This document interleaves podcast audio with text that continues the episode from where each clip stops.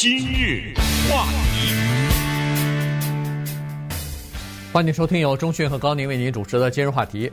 呃，最近这一段时间以来呢，一直有不断的报道，就是在美国的几个大城市里边，纽约、旧金山啊，时不时的就发生针对亚裔的这个仇恨犯罪的情况。那今天呢，我们就跟大家来聊一下这个情况哈。根据呃呃这个《纽约时报》所报道的一些呃案例呢，我们就稍微的来看一下。因为呃仇恨犯罪啊，呃以前我们大部分听到的都是针对黑人的，呃有的时候是针对西语裔的，甚至是针对这个犹太人的。但是现在呢，那个时候好像觉得跟我们华裔还比较远，跟我们亚裔也没有什么太多的关系哈。呃，但是现在呢，逐渐的延烧到这个亚裔了。这个情况其实从去年就已经开始了。去年的这个疫情就是导火索，那就勾起了很多人呃心底当中对亚裔的仇恨吧。所以各种各样的，从小的呃，比如说朝亚裔吐口水呀，什么辱骂呀，到大的那就是呃动刀了，就就是干干脆就进行袭击了啊。所以呢，呃，这个情况呢不容小觑，而且在纽约最近。呃，频繁的发生这样的事情。是仇恨犯罪，其实它的范围可以更广一点，比如说同性恋人，对不对？他们也蒙受过仇恨犯罪，那个就直接给杀了。所以我们今天呢是讲几个具体的例子，但是更重要的是通过这些具体的案例，通过了解他们的过程呢，而是来看一看我们亚裔该怎么做，就是有的时候该发出声音来，如何发出声音来，以及我们的老人和。妇女，呃，怎么来试图学会保护自己？为什么强调老人和妇女呢？因为我们研究了一下，发现受攻击的比较多的是这两种人，嗯，就年老的华人或者是亚裔和年轻的女性。呃，如果你又是一个年老的，又是一个女性，那也是容易受到攻击。大家都应该看到旧金山那个老人被推在地上那个吧？啊，对。呃，还有那个死已经死了那个泰国的老人，呃，受到攻击，那都是在我们。加利福尼亚州。那今天呢，我们讲点纽约的事，因为纽约是刚刚发生的一起恶性的攻击，就是昨天啊，一个三十六岁的亚裔的男四男子，呃，这个还是个男的哈，还三还是个年轻的三十六岁的，在纽约的曼哈顿那边啊，就是下曼哈顿吧，或者叫低曼哈顿那边有个联邦法庭，在法院的门口被人拿刀给捅了，捅了以后呢，现在还在抢救当中啊，受了重伤。呃，这个情况就是这样，就是对亚裔的仇恨犯罪啊，在二零二零年呢，数量是大增。啊，二零二零年统计出来，这种案例还不是仇恨犯罪，就是这种攻击，大大小小的攻击案例，大概三千多起。三千多起当中呢，纽约占了两百六十起。注意，这种攻击和仇恨犯罪呢，这中间还有一个区别，因为仇恨犯罪呢是比较新的一个法。案当中或者是一个司法当中的一个罪名的条例，相对来说比较新啊。因为早年对同性恋的攻击，那个时候就开始有人呼吁要把这个做成一个新的罪名。因为如果你的这个罪被定成是仇恨犯罪的话，对你的惩罚是加倍的，呃，就比普通的更严重。你比如说啊，你是把一个老人推在地上，这个要是不是仇恨犯罪的话，这是一个刑期。但是如果定出呃定出来说你这个是一个仇恨犯罪的话，那这个刑期就会加重，所以这里面有个很大的区别，要首先要定罪，呃，还有呢就是在纽约，这是去年了啊，人家一个亚裔的女性就是在他们家的布鲁克林那个地方出来倒了个垃圾，结果被人过来两个人点火给烧了。啊，不是，呃，喷那个了，喷喷那个化学在脸上喷化学，不是，这是两个事情，一个是被烧了，呃，烧了被烧的那个是八十九岁一个老人，八十九对，哎，老婆婆，老婆婆也是在布鲁克林啊，出来在在这个地方，然后被两个男人点火啊，在身上烧成重伤。另外一个呢，也是在布鲁克林，但这个呢是一个三十九岁的亚裔的女性，嗯，结果。被一个男的过来，哗的一下脸上撒了化学药品，不知道是硫酸呢还是什么东西。据说是碱水啊，反正是强碱吧，就是那种。对，结果呢，脸被烧了，脖子被烧了，手也被烧了。嗯，对，呃，而且到现在还没有完全恢复呢，这个就毁容了嘛哈，所以，呃，这都是非常严重的这个攻击事件。但是有这些有的时候呢，你攻击事件，你明明知道它是针对亚裔的，你明明知道它绝对是仇恨犯罪，但是呢。在定他的罪名的时候，警方也好，检方也好呢，他有一个他有一个法律的要求吧，就是你必须要有提出提出证据来，呃，也就是说，这个变成一个重罪和变成一个比较轻的罪，这两者之间呢，你要有一个证据。那么这个证据呢，有的时候比较难啊，有的时候必须要在行凶的时候，大家都听到，比如说他呃嘴里头狂喊说是一些仇恨犯罪的，或者是这个种族歧视的这些话，那这个就可以定成叫做仇恨犯罪了。可是有很多人他在作案的时候他没喊这些东西，你就有的时候在就没法定罪啊，就没法把它定成这个仇恨犯罪。所以这就是或者说，但这个事情已经过去了，你说他喊，他说他没喊。啊，对，呃，怎么办呢？呃，尤其是旁边如果没有行人，哎、啊呃，没有人看到的话，这也不行。当然我，我我是觉得，呃，联邦调查局也好，这个警方也好，他可能会有更多的一些呃一些手段或者线索吧。你比如说，呃，一个人被起诉以后，你可以查他的电脑啊，你可以查他的这个呃在社群媒体当中发言啊什么的，是不是有这种种族仇恨或者是种族歧视的这些言论？如果要是有的话。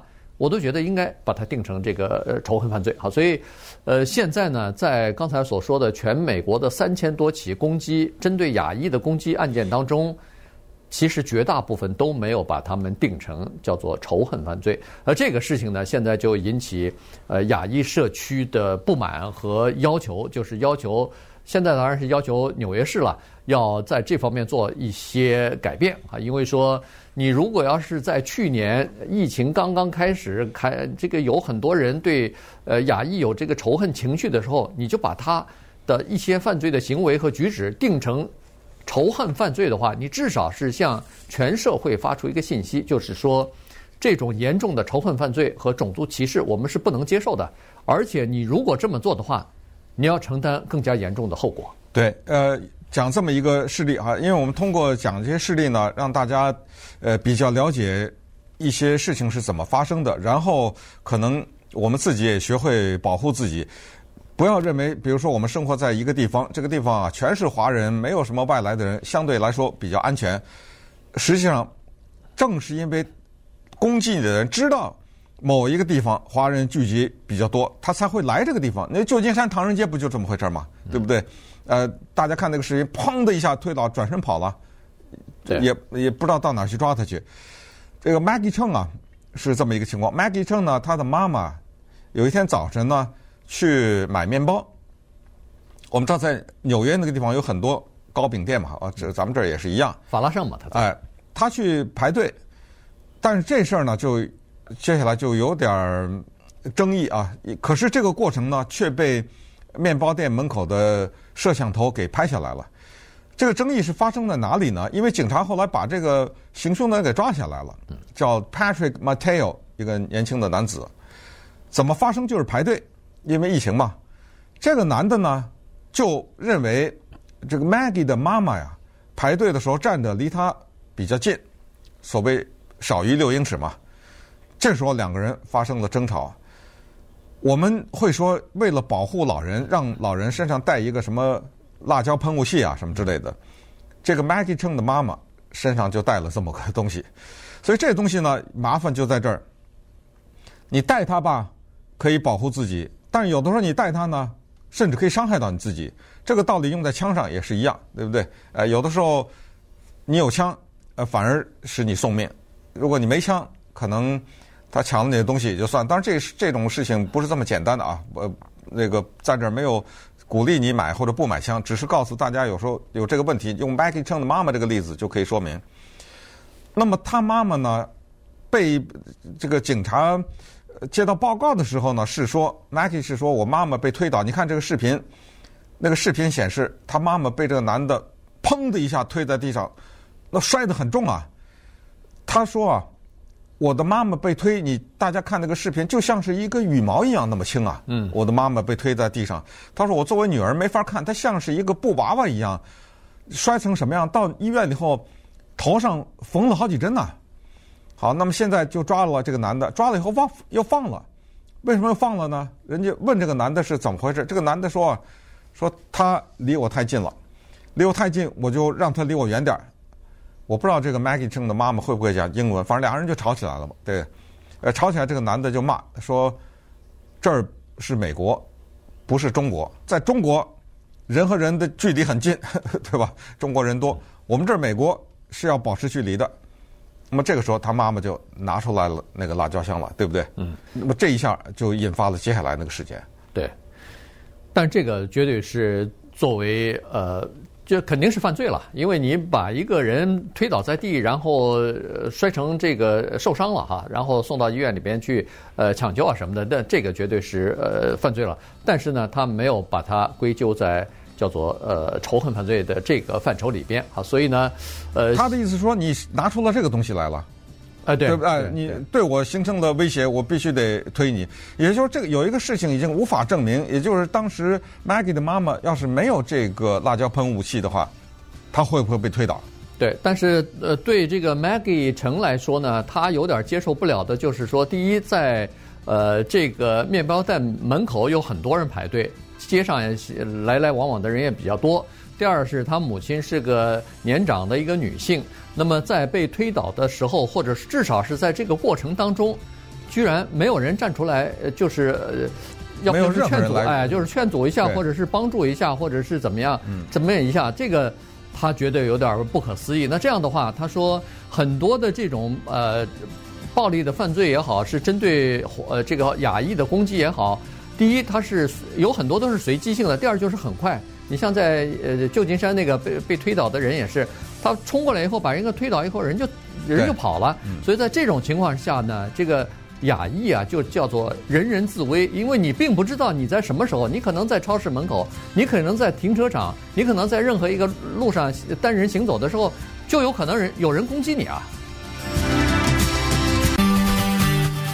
今日话题。欢迎继续收听由中讯和高宁为您主持的金融话题。这段时间跟大家讲的呢是，呃，在美国针对亚裔的这个仇恨犯罪和暴力犯罪呢，呃，现在这个变成一个很大的趋势啊。在去年刚才说过了，全国范围之内报案的就有三千来起了，呃，在纽约是两百六十起。那么，那还有很多没有报案的呢，还有很多。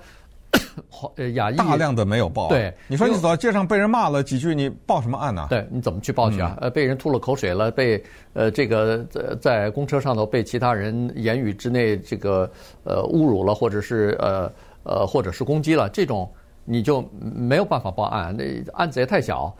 再加上华人的特性就是这样，我当然我说的是应该是亚裔哈，整个的亚裔应该这个特性都是这样，就是我们。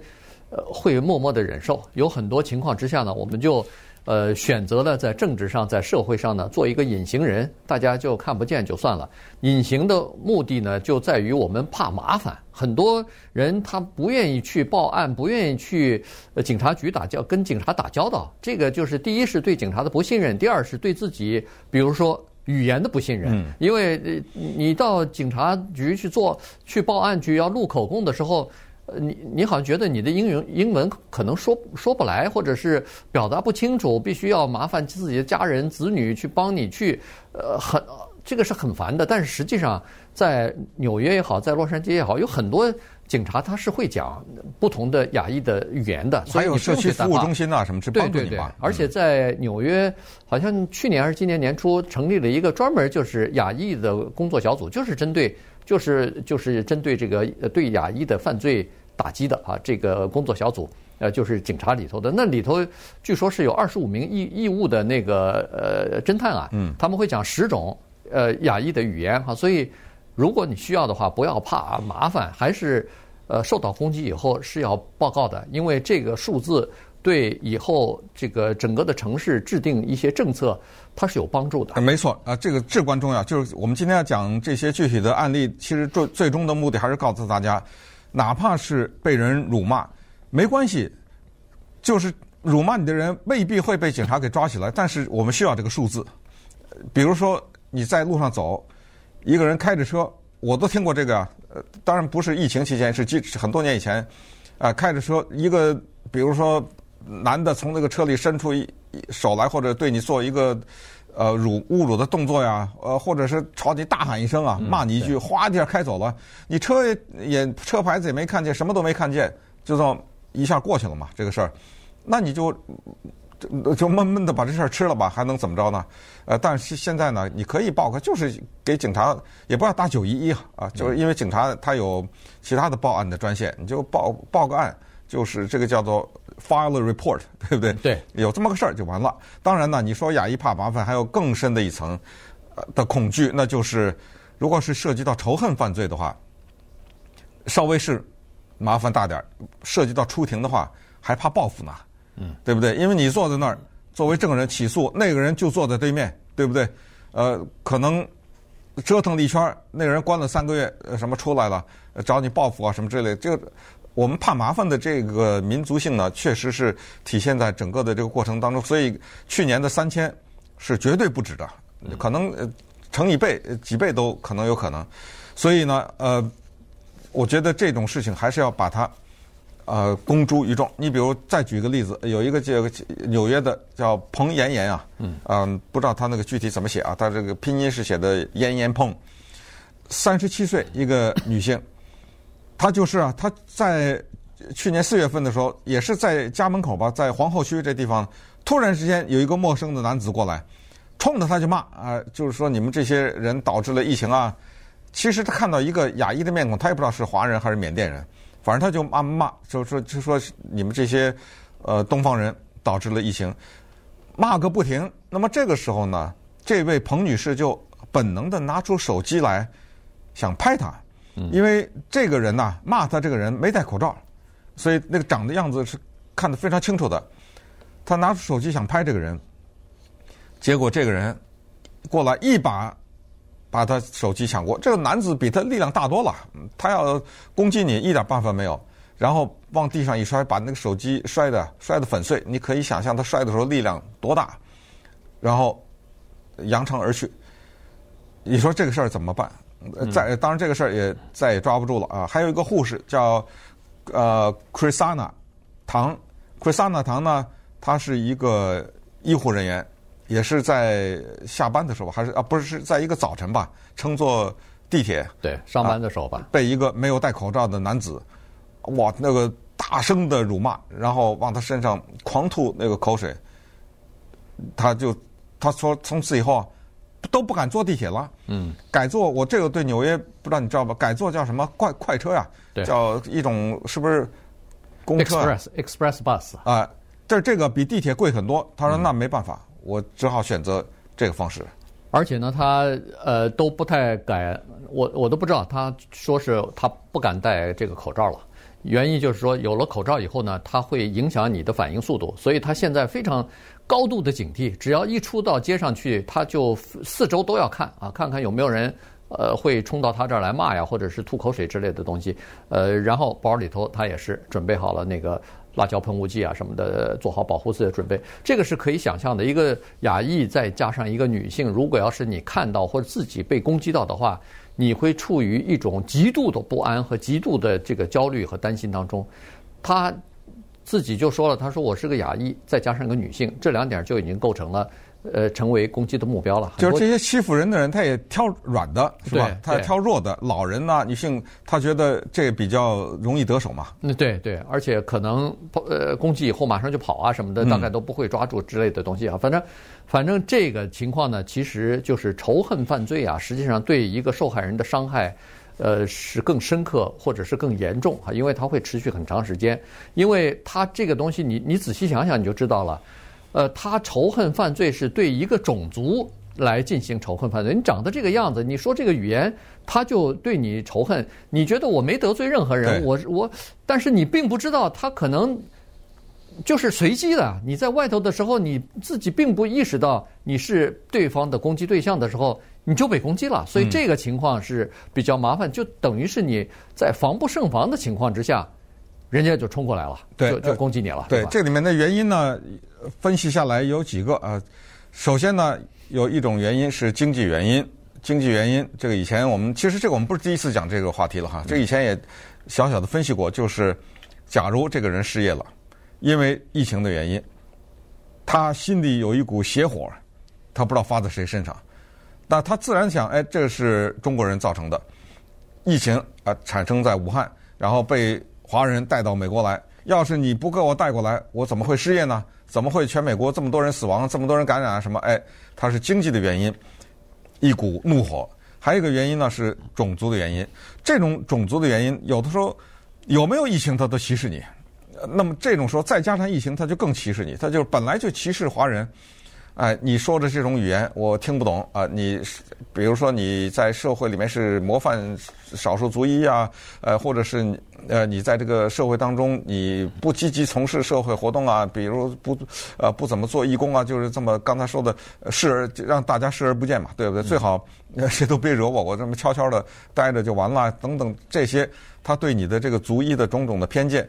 当然也有政治原因啊，政治原因这不言自明，大家也都都知道啊。出于呃竞选呐，出于什么什么考虑，呃，把这个帽子扣在华人身上啊，然后使得一些人说，哎，那那这样的话，我就可以名正言顺的去进行攻击，等等，呃，诸多的原因呢，就造成现在这个情况。嗯。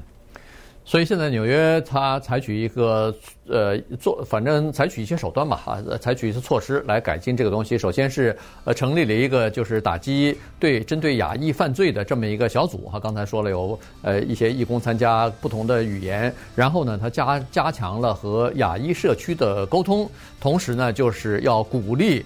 呃，亚裔呢，呃，受到攻击或者看到这种情况的时候呢，要到警察局去报案，要向有关单位去反映这个情况。这样的话呢，就等于是呃增加一些这个，就是让让警察局也知道现在这种情况和这个趋势趋势啊有增加的趋势。那当然，警察局也增派了一人手到呃什么地铁站呐，呃华人聚集的这些区域去进行巡逻，减少犯罪的可能性了。